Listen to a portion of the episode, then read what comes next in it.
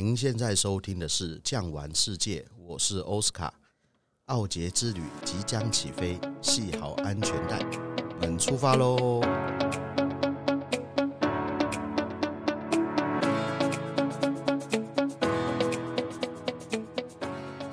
！Hello，各位听众，大家好，我是奥斯卡啊。那今天这个节目呢，由我跟 J 来替大家介绍。那在节目开始之前呢，我先自我介绍一下。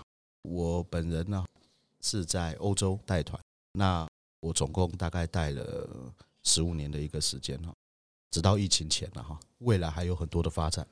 在疫情前呢，我大概总共有带了一百四十团左右。那整个欧洲呢，大概只剩下乌克兰还有白俄罗斯没去过，甚至连科索沃啊这些小地方哈，我也都有去过嘛。那我今天的 partner 伙伴 J 呢哈，他的经验比我更丰富。他是连南边都有。那我们现在呢，哈，把这个自我介绍的时间呢，交给 Jay。嗨，大家好，我是 Jay。这边来说呢，我的经历，诶，是从我记得我第一团是从泰国就开始了哦，所以从南线啦，啊，一路到海岛国家啦，再到我们所谓的这个欧美线、澳洲等等的哦，纽西兰，再到我们的欧洲线哦，所以呢。我跟奥斯卡差不多，我们同年纪，所以也大概负十几年的时间了。好，所以这边来说呢，今天就由我跟他一起来介绍欧洲行程哦，就是奥地利捷克。哦，那现在因为国门啊即将要开放，这期待已久的旅行呢，也慢慢的哈可以开始做这个准备了。那今天呢有这个机会哈，那我就把我们呢应该算是很大众化，而且呢。大家都很喜爱的一种行程啊，介绍给大家，也就是我们所谓的奥捷团，奥地利与捷克。我以前呢哈，在当领队之前呢，我当业务的时候，我常常都会问客人，你来到这个地方来跟我报名的时候啊，你们对这个行程有没有一些想法？哦，因为有很多客人其实他们在安排旅游的时候，并没有一个概念。就是只是想说，诶，我想出去玩，但是呢，我总是要符合他的一个需求。我就问他说，诶，先生或小姐，你是比较喜欢看自然呢，还是要看历史人文呢，还是比较喜欢 shopping 呢？当然，他们就会有一些这个概念。当然，预算也是一个部分了哈。后来我就发现，奥杰就是符合这三种行程的一个这个好地方。是。奥斯卡讲这一点都没错啦。我们所谓呢，去到欧洲地区，不外乎就是看一下这个历史、人文、景观，或者是品尝美食、拍照等等的。那以整个欧洲来说呢，虽然幅员辽阔，但是以前呐，东边的欧洲国家是从这个共产国家哦，慢慢呢走向民主开放。所以呢，他们啊，相对西欧来说，哦，或者是南欧地区来说，自然风貌呢，有山峦景色，有阿尔卑斯山啊，也有一些很古老的这个欧洲历史跟文化。再来呢，当然啦，商店 shopping 的地方呢，一点都不少。那各个城市、各个区域，他们都有一些农特产，都会入到他们所谓传统的菜肴当中。所以呢，在这边来讲啊。能综合这么多元的欧洲文化的元素，哈，以这个奥捷来讲，应当算是首选的哦。所以，比方说像是蜜月团体，哦，也会针对这个地方来做一些规划跟安排。刚刚 Jay 呢，哈，跟我们讲到啊，综合那么多欧洲的一个元素，哈，我们呢，哈，今天呢，要着重在一个国家，这个国家就在奥地利，奥地利，哈。它是曾经啊，欧洲的哈，这个算是最大的一个国家，曾经是奥匈帝国，但是奥匈帝国其实是比较后期的，最刚开始叫奥地利帝国。那 Jay，你知道原来的奥地利帝国有多大吗？哇，奥地利帝国啊，应该是横跨整个的东欧地区了吧？其实还不止哦。其实奥地利帝国它在最强大的一个时候哈，包含了在这个西班牙。大概在十六世纪以后，他也曾经被所谓的哈布斯堡家族哦统治过。然后呢，包含了荷兰、比利时、卢森堡，也曾经在他的这个统治过哈。那奥地利呢，除了它的这个幅员辽阔以外，其实它在历史上面它还有另外一个很重要的一个点啊，它就是要防御啊土耳其的一个进攻，它可以算是啊这个欧洲的一个这个屏障啊。所以呢，既然它要防御土耳其的一个这个进攻哈，其实呢，奥地利还带进来欧洲啊，现在每天哈都要这个饮用的一个饮品，一个食物是什么东西？这你知道吗？哇，这神秘的饮料，该不会就是咖啡吧？对，就是咖啡。这个土耳其呢，哈，他们在围攻维也纳城的时候，然后大家可能没有办法了解到，这个土耳其离奥地利那么远，曾经啊围了这个维也纳哈。那维也纳人哈在跟这个土耳其作战的时候呢，后来把咖啡带进了他们的这个饮食里面，所以我可以跟大家说，奥地利应该是全欧洲啊第一个喝到咖啡的人，欧洲人。诶，你们有没有喝过那个小红帽咖啡？小红帽咖啡，嗯，是有听过。目前好像台湾也有一些进口商业者有代理进来嘛。哦，甚至于 Seven 这边好像也有看过相关的一些产品啊，哦，像是咖啡、巧克力等等的。哦，其实我们台湾的朋友应该啊，对于欧洲比较向往的，应该都略有所闻吧？对啊，你看我今天着重的哈，这个小红帽咖啡，你看它的这个标志，这个 mark，你觉得那个是小红帽吗？跟我们那个小红帽与大洋不一样吧？你有没有觉得那个有点像土耳其帽？哦，是的，好像土耳其这边传统的民俗的服装当中，可以看得到那个小小的小方帽。对对对，就是小方帽那个部分了。所以呢，哈，我们可以这样子说了，就是奥地利呢，哈，它融合了这个土耳其一定的一个这个文化。再来哈，你们应该有到奥地利有看过他们的马术表演吗？啊，有的。在奥地利来说呢，在我们的维也纳市中心就有一个马术学校，他们也有一些表演的活动在这边。其实呢，我要跟大家讲一下哈，这个欧洲人自古就不太会骑马。有人说啊，不会啊，欧洲骑士不是很帅吗？穿的那个盔甲。可是没有发现，蒙古骑兵打到欧洲的时候，欧洲人是毫无还手之力的。那后来这个欧洲人啊，骑马的技术从哪里来？刚刚我有提到这个西班牙。西班牙呢，曾经啊被摩洛哥统治了非常久的一段时间，所以呢，这些阿拉伯人啊、摩尔人啊，他们的马术很厉害。所以当了这个奥地利呢统治了西班牙之后呢，这个马术呢才传到了这个奥地利，所以呢，后来的这个奥地利骑兵哈才变得很英勇。所以呢，我们这一次的这个行程呢哈，我们讲说奥地利跟捷克，对不对？两个国家。其实，这应该知道哈，我们常跑奥捷团哈，他们两个原来是同一个国家。是的，以前来说应该叫做奥匈帝国，对不对？对。哦，在这个一战之前，他们还是一个单一的国家哦，实施这个二元的政体在这里。所以他们当时来说呢，算算是这个两个国家呢合并为一个国家。做一个领导跟统治啊，不过呢，在一战啊，我应该讲一战之后啊，他们就分裂成不同的国家了。对，尤其是我们讲到捷克这个国家哈，其实，在奥匈帝国还在的时候，它的这个布拉格大学啊，应该算是全奥匈帝国最古老的大学。当然，现在因为分裂了嘛，所以现在的这个奥地利奥地利大学呢，哈，是他们最古老的大学。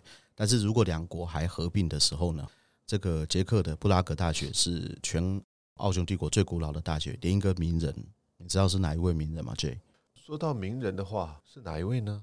爱因斯坦，爱因斯坦都曾经在这个布拉格大学里面有任教过，所以呢，他们的文化是非常非常的多元丰富，而且非常的一个这个悠久。那我们刚刚好有讲到捷克，捷克这个国家呢，J，你觉得最吸引我们的点是哪里？哦，捷克在这边来说呢，我认为啊，捷克啊，不同于啊欧洲其他的国家，最主要来说啊，捷克这个国家呢，您走入到他们的乡间也好，或者是大城市当中也好，都散发着一股啊哦这个古老的氛围，整个城市啊，仿佛啊凝结在十六世纪这样中古欧洲世纪的感觉。所以在这个过程当中呢，哇，大家呢能去大城小镇走上一番啊。都有一种穿越时空的错觉，所以在这个欧洲地区来讲啊，整个捷克啊，也是我们这个观光客来说非常向往的地方。它的现代化也许没有那么多，但是呢，古老的建筑却保留得非常完整。不管是大的城市布拉格也好啦，或是小的城镇，我们呢常常会去住的这个库鲁洛夫，哦，都是非常啊引人入胜。去过一趟啊，可以算是真的终身难忘的地方。哎，Jay，你刚刚有讲到哈，十六世纪穿越时空，引人入胜。那可能很多听众知道一件事情，就是捷克他有自己独特的生存之道啊。为什么有它的独特的生存之道？我们然后把地图摊开，或者是哦，你们可以看一下哈，这个现在 YouTube 都蛮发达的嘛。除了听我们 Podcast 以外，其实也可以看得到它的一些这个影片哦。你们可能会发现一件事情：捷克它是一个大平原，非常非常大的一个平原哈。那一边是德国。德意志帝国一边是什么？奥地利，那另外一边是哪个？波兰、波兰、立陶宛还有白俄罗斯，曾经啊是一个很大的国家，叫波兰立陶宛联邦。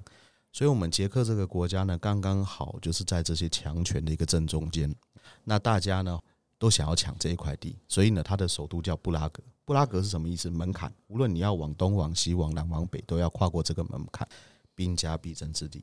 其实捷克现在的人口还是很少，现在的捷克人口大概一千多万人，那它的土地面积呢，大概是七万多平方公里，不大。但是跟台湾不一样，台湾有海有山，它几乎就是一块大平原。那在以前呢、打仗的时候靠骑兵的时候，骑马打仗的一个时代，那一下子啊，有一句话叫一马平川了，一下子啊，这个骑兵就全部都冲进去了哈。所以捷克的一个独特生存之道就是谁来打我，我就先投降。所以呢，也就是他们。独特的一个生存之道呢，才把整个中古世纪欧洲的这些建筑，无论是这个文艺复兴，或者是到后来，比如说巴洛克式，或者是其他的这个建筑的哦模式呢，把它保留了下来啊。所以呢，刚刚 J 有跟我们提到，我们走进了捷克了以后呢，好像就进入什么时光隧道，特别有童话感。这也就是为什么哈，这个蜜月的客人最喜欢去啊，因为在那边哈拍照。每一张都怎么样？非常有故事性，美美的哈。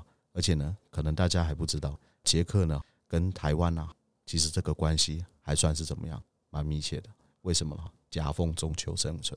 哎，J，要不要跟我们补充一下哈？就是我们在奥捷这个行程啊，因为很多时候，尤其是听众朋友或者是客人，常常会说，欧洲啊吃的那个东西会不会不习惯？Jay，跟我们补充一下，这边的餐食怎么样？其实现在来说啊，我们的台湾朋友嘛，这个饮食上来讲啊，第一个西化很严重哦。我们呢，台湾的不管是历史或者是地理来说呢，呃，南北当中哦，我们的这个餐食啊，其实都很多元性、很多变性。其实现在来讲啊，我们去到欧洲地区呢，即使是旅游团体一般的规划来讲啊，您要使用西餐也好，使用中餐也好，我们都可以做个灵活的运用跟调整。在欧洲地区呢，其实现在来讲，中餐厅已经算是蛮普及的。当然，很多的朋友会说哦，我们来到欧洲地区，当然就是要品尝当地的食物跟文化哦。所以在这边来讲，在捷克哦，或者是这个奥地利地区，其实他们都有传统的菜肴。在我们这边来讲呢，从这个捷克地区来说呢，他们呢有一些啊，因为刚刚奥斯卡提到了，他们都是一些平原嘛，可能有一些水塘。养殖一些鱼类也好，或者是有一些家禽，就是我们所谓的鸭、鸡哦，这个农耕时节他们的好伙伴。所以在这边来说，鸡跟鸭来讲啊，在捷克当中算是一个很有名的食物，尤其是鸭。不知道大家有没有吃过？我们台湾地区其实这个北京烤鸭很多嘛。那在这个捷克地区的鸭，诶，奥斯卡，您觉得口味上来讲如何？我个人这样子觉得了哈。这个我们尤其到欧洲，先不要带着我们台湾那种先入为主的一个观念哦，先到这个地区哈，因为啊，台湾啊真的是一块宝岛，你们自己看啊，这些无论任何农作物，几乎只要丢在地上哦，丢什么长什么。其实呢，台湾几乎没有一种农作物是原生种，但是每一种作物都长得比它原生的来得更大。其实我去带团啊，带到捷克啊。我最不怕客人问我的就是植物，为什么？因为植物非常的一个单纯哦。那一片田是什么？牧草。那一片田是什么？牧草哈。所以呢，他们的这个食物呢，哈，相对来说是一个比较可以说比较吃食物原味哦，比较单纯的一个食物。刚刚 Jay 有跟我们讲到呢，吃烤鸭哦。那我个人觉得呢，捷克的烤鸭哈，它不是像我们一般吃那个烤鸭啊切片啊、包饼皮啊，不是这样吃，而是它就是这样，可能就是四分之一只的这个烤鸭呢，直接烤上来了哈，然后端上桌，我们呢就可以吃到食物的一个原味。那我个人觉得还不错哦，还不错。刚刚有讲到水塘，不过这个餐好像现在比较少。以前我们在捷克还有吃鲤鱼啊，没有吃过吗？J 啊，鲤鱼的部分有，它呢口感跟整个饮食上来讲，有一点像是我们俗称的台湾鲷鱼的感觉哦。那口感上来讲啊，就是白肉的鱼。但是呢，其实捷克来说，或者是整个欧洲地区来讲啊，刚刚奥斯卡提到，他们确实就是吃食物的原味为主。好，他们不用呢很多过多的哦，比方说腌制。或者是用酱料哦，反而是以原味去入菜，乃至于啊，东欧地区跟整个欧洲地区哦，我们所熟知的，比方讲比较算是指标性的法式餐也好哦，有很多的餐食，也许我们台湾朋友可能不太能够想象，或是接受，比方讲兔肉啦、鹿肉啦，哦，或者是一些其他的菜肴。以捷克来说哦，我觉得鸭肉啊，我们这个团体朋友去风评都还可以。哦，除此之外，他们还有一些传统的，比方讲猪肉的料理，哦，或者是更传统，他们有叫做这个 beef goulash，就是所谓的炖牛肉，其实都是很不错的选项啦。哦，所以在这里来讲呢，捷克地区啊，哦，这个欧洲啊，为什么值得我们那么一游再游的原因，就是他们改变的东西不多，哦，成分跟元素啊，就用几千年他们累积下来的。这样的东西呢，呈现在我们的面前，所以啊，在欧洲地区来讲，有的朋友会说，哇，餐食跟整个吃的东西啊，跟我们台湾啊所品尝的西餐呐，所谓这种台式改良的西餐也好，哦我们的日本料理也是改良的啊，所以在这边来说呢，略有不同，但是我都会建议我们朋友们啊，哎保持这个欣赏文化哈，或者是观光的角度回来，其实都还蛮有印象，也很有收获的。刚刚我们讲到。Goulash 嘛，这个算是炖牛肉嘛，那就应该也很怀念哈。我们在那个奥地利啊，维也纳一定要吃一个那个小松木烤乐排。我记得哦，那第一次去吃这个烤乐排的时候，乐牌端上桌，有一个那个阿姨就走过来跟我说：“哎，奥斯卡，这个乐牌应该是我们一家四口吃，不是我一个人吃的哈。”然后呢，我就说我有个好朋友叫 J 哈。明天呢哈，我们要去吃猪脚了哈。明天那个猪脚跟躲避球一样大，明天会更震惊哈。那边的这个饮食的一个文化跟我们很不一样。那我们常常说呢，读万卷书不如行万里路。那多看看，多了解一下对方的一个文化，去体验哦，吃一下对方的东西呢，也是不错。那像是最近因为疫情的一个关系嘛，我跟 J 呢哈都留在台湾。然后呢，我们带了非常多的国旅团啊，啊有的时候就会做一些比较，那会越来越想念欧洲的风光啊。那就像刚刚 J 讲到哈，就是所谓的他们还保留了可能是几百年、上千年的一个元素。那不枉我们呢，坐十几个小时的这个飞机到达当地，然后呢，让我们去看一看当下的一些这个东西哈。那刚刚我们讲完了餐食，其实我们在澳间哈，我们也会看得到很多台湾不一样的东西，比如说盐。就你知道现在台湾不产盐了吗？啊，我们不是在台南地区还是嘉义地区那边都有所谓的盐田吗？哦，有一个很有名叫做台盐公司嘛，是不是？他现在没有产盐了吗？对哈，为什么哈？因为我们的盐业是属于这个精致盐业哈，像我的老家啊，在嘉义布袋，我在这边哈，特别跟大家讲一下，如果你没有去嘉义布袋的话呢，哈。这帮小弟我多消费一点，因为那边的人哈真的比较辛苦。为什么比较辛苦呢？因为那边原来是炼盐厂，炼盐厂炼一炼了以后呢哈，因为人工太贵，被哪一个国家打败呢？那个国家叫澳洲。刚刚我们的 J 有说过他去过澳洲嘛？那为什么被澳洲打败呢？哈，澳洲怎么炼盐？台湾怎么炼盐？台湾是靠人力，澳洲是怎么样？澳洲有沙漠嘛？他直接啊从海边挖一个水渠，挖到沙漠里面。水引进来，水门一关，五年以后开推土继续推盐，所以怎么玩也玩不赢他。不过呢，我要跟你们讲一下，就是我们这一次来到了这个奥捷嘛，那我先剧透一下。那 J，我们这一次啊会去哪一个盐矿？我们呢，其实，在这个欧洲的内陆啊，奥斯卡说要去哪些盐矿？其实这边来讲啊，盐矿啊，在整个欧洲地区，这个数目啊，还算蛮多的。举例来说好啦，我们从东边来讲，在波兰境内就有一个很大，当时他们开采了一个很大的一个盐矿，甚至于呢，还有一些雕塑品，那个挖起来啊，就像一个停机坪这么高。哦，他们呢，在古老的欧洲啊，因为内陆。不靠海，他们必须啊要有盐分的取得，维持身体的健康、食物的保存跟品尝的风味这些元素来说呢，他们啊先人的智慧，当时就在地底下发现了这个盐矿。当然，盐矿呢有蛮多个的，我们通常都会去走哈斯达特，或者是另外一个哈莱因，还有那个贝西加登嘛，那个应该算在德国的啦，对，在萨兹堡的西边。应该快到慕尼黑了吧？是，所以它呢有一个小小的通道，它会标示，哎，这个德国跟哈斯达特的标界哦，在这边。所以啊，林林总总啊，算起来大概有三四个以上哦。所以盐矿在这边来讲，算是当地的很指标性的一个观光的商品。那这个盐矿来说啊，现在来讲啊，比较富有趣味啊。但是啊，在远古时期啊，他们把盐矿看成啊，算是地下的黄金，也就是现在我们讲。地底下储存的这个原油哦，也不为过。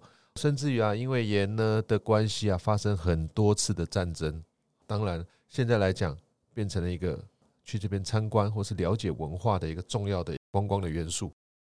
那刚刚 J 哈有讲到这个盐矿啊，现在我们去盐矿是好玩了哈，可以坐滑溜梯啊，坐缆车啊，坐电梯啊，体验一下里面那个黑黑的那种感觉哈。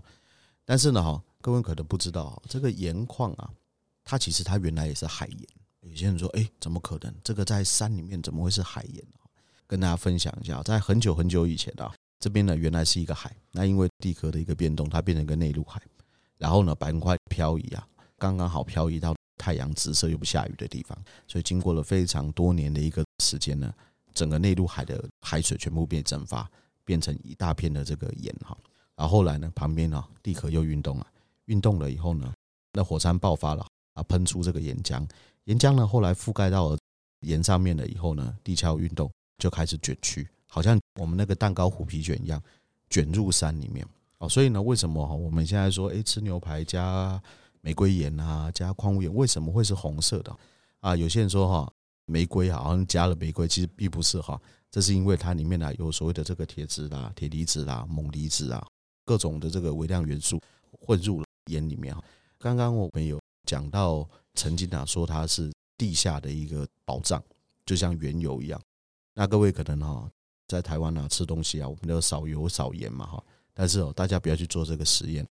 一个成年男生哈，三天不吃盐，第四天的时候手会抖得受不了，东西都拿不起来。所以中国大陆内陆很多地方不产盐的地方哦，只有男人能吃盐。为什么只有男人能吃盐？不是性别歧视，而是男人要下田干活，他没有电解质，他没办法动。所以呢，在欧洲内陆这边呢，盐也很重要。现在当然是陆运发达了。你要想想看，以前从地中海、从大西洋那边炼的盐，哪有可能输送到这边？所以呢，刚刚哦讲到了一个地方叫做 Beggish Garden 嘛，贝西加登嘛哈。贝西加登呢，靠着一个地方叫 Salzburg 萨尔兹堡。萨尔兹堡就是专门卖盐，算是发达的一个这个地方啊。那我们刚刚讲到这个萨尔兹堡呢，哈，这个 J 应该就知道这个萨是什么意思。Salt，这不就是我们英文这个 salt 的意思吗？对，就是盐。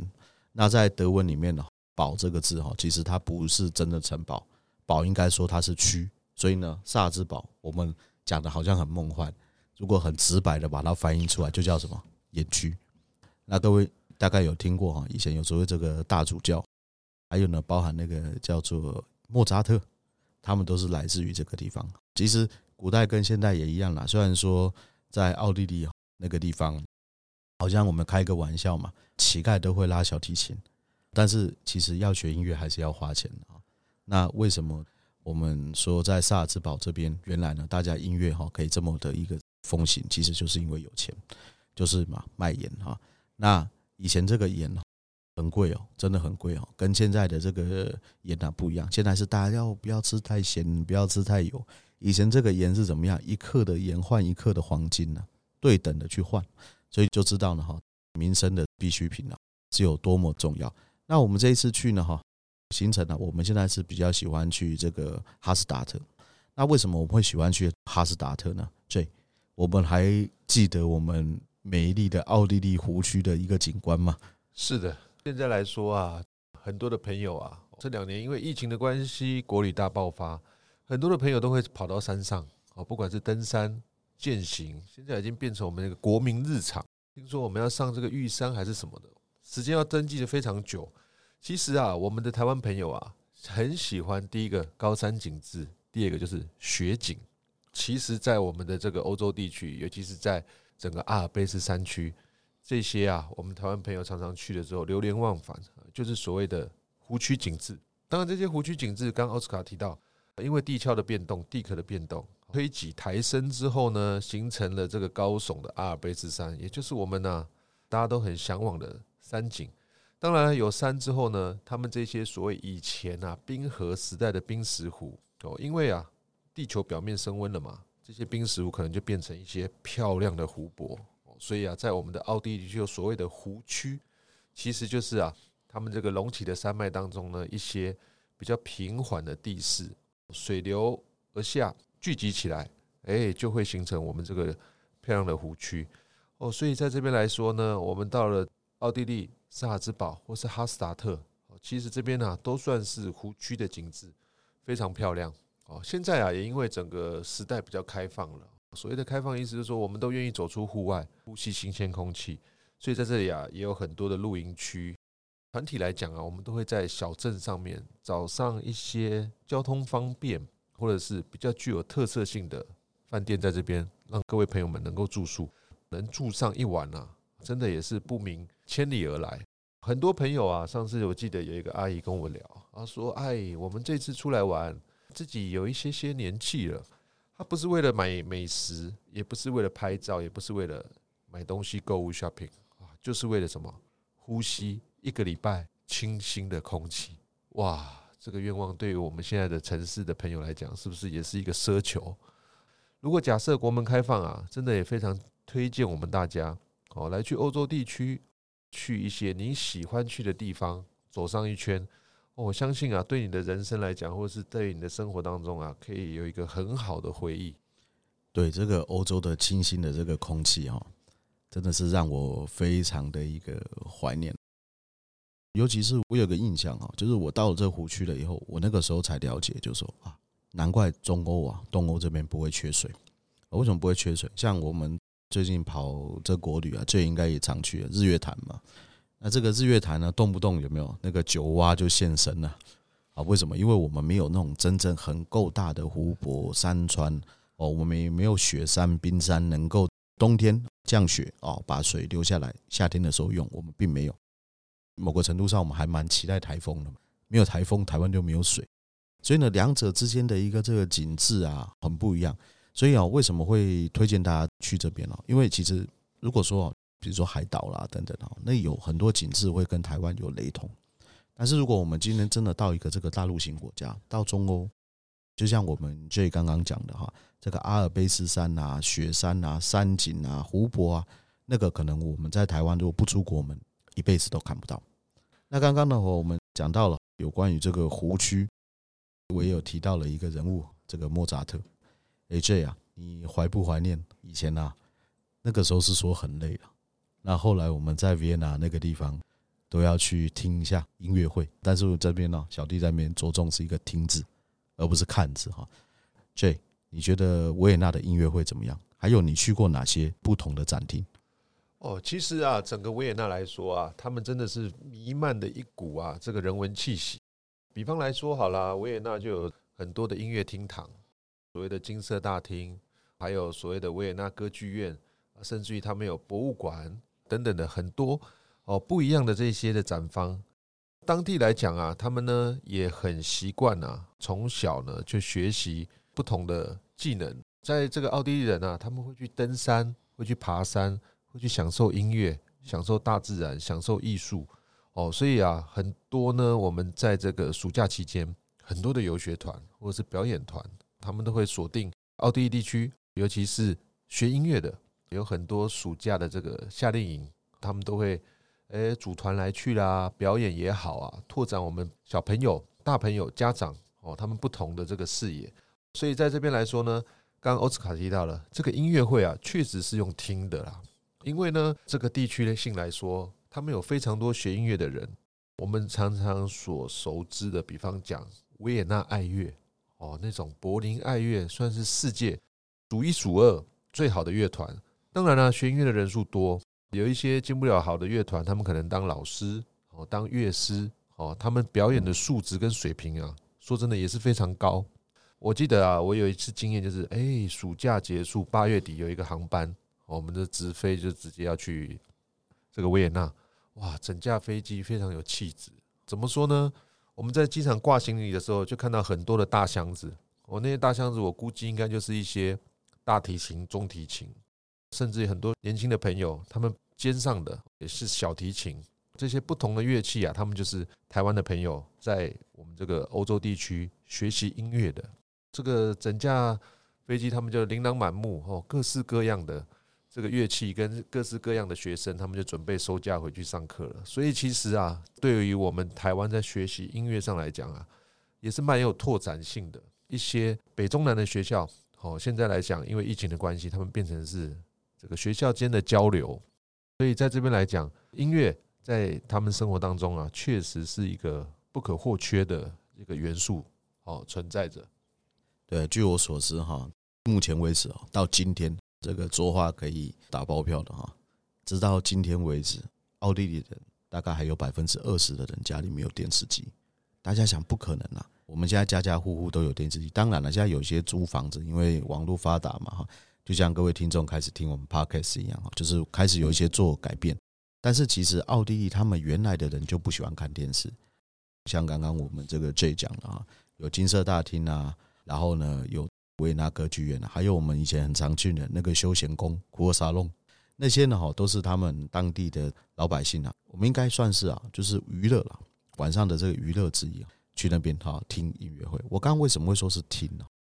因为呢哈，这个不知道大家有没有接触过一些这个老一辈的这个朋友，无论是听京戏啦，或者是听歌仔戏啦，他们其实哈，你们看他们在看的时候，眼睛已经不看台上。眼睛闭着，跟着一起哼，因为他们对那个旋律太过于熟悉了，他们就是喜欢这个。好，所以呢，可能我们一到当下了以后，大家听音乐会的那种感觉，大家可能说：“哎呦，怎么好像不是看周杰伦那种很炫呐？”并不是哈，他是用听的去享受。然后呢，因为那些音乐呢，大家都耳熟能详，而且我要跟大家讲一下，我们呢现在听的这个音乐会哈，大部分啊。对古代的，尤其是对奥匈帝国的这个贵族来说，他们叫做聊天音乐。最好应该了解什么叫聊天音乐嘛？是的，这个让我想到啊，以前我们看那个电影《铁达尼号》，还记得吗？船要沉的那一幕，不是有几个音乐师站在走廊上，想说我们来演奏最后的一曲。哦，当时确实欧洲是这样子。刚奥斯卡提到这个，我就想到了，老人家真的也是。像我们这个家族当中有一些老人家，哎，以前我就记得他们会转电视听京剧，听着听着呢，他们还会突然冒出一句说：“哎，这个小生唱得不错，我是谁？”哦，他们还会注意一下唱得好不好呢？他们其实心里都有数。像很多的剧本，因为脚本是固定的，乐曲是固定的，演奏的人不同，时代上的不同，活泼性不同，指挥不同，所以呢，在听音乐来讲啊，他们是生活当中的日常。就像我们哎哼上一两首周杰伦啦，哦，还是我们张惠妹的歌曲一样的这样的感觉。所以啊，在这个音乐的熏陶当中啊，他们也有这样子的这个生活方式，跟我们台湾呐，真的可以算是比较不同。我们工商业社会，大家好像现在比较喜欢看的是政论节目跟新闻嘛，是不是？对，这个争论节目、新闻真的看太多了。我们先把它撇掉哈。刚刚的哈，我们已经讲过了。他们日常的一个这个休闲哈，其实我可以这样子跟大家讲，大家都好喜欢欧洲。那到了这个欧洲了以后呢，但是有人问我说：“奥斯卡，你要不要住下来？”我跟客人讲，或者跟听众朋友讲啊，我说：“哈，去玩个两个礼拜可以啊，真的要住下来还是怎么样？不要好了，因为晚上呢跟台湾不一样，台湾的比较五光十色，比较有事做。那各位听众，如果哈喜欢今天的节目，别忘了订阅，并且留下五星好评，追踪 IG，还有更多旅游资讯。过后临哉，感谢您的收听哦，我们下集见，拜拜，拜拜。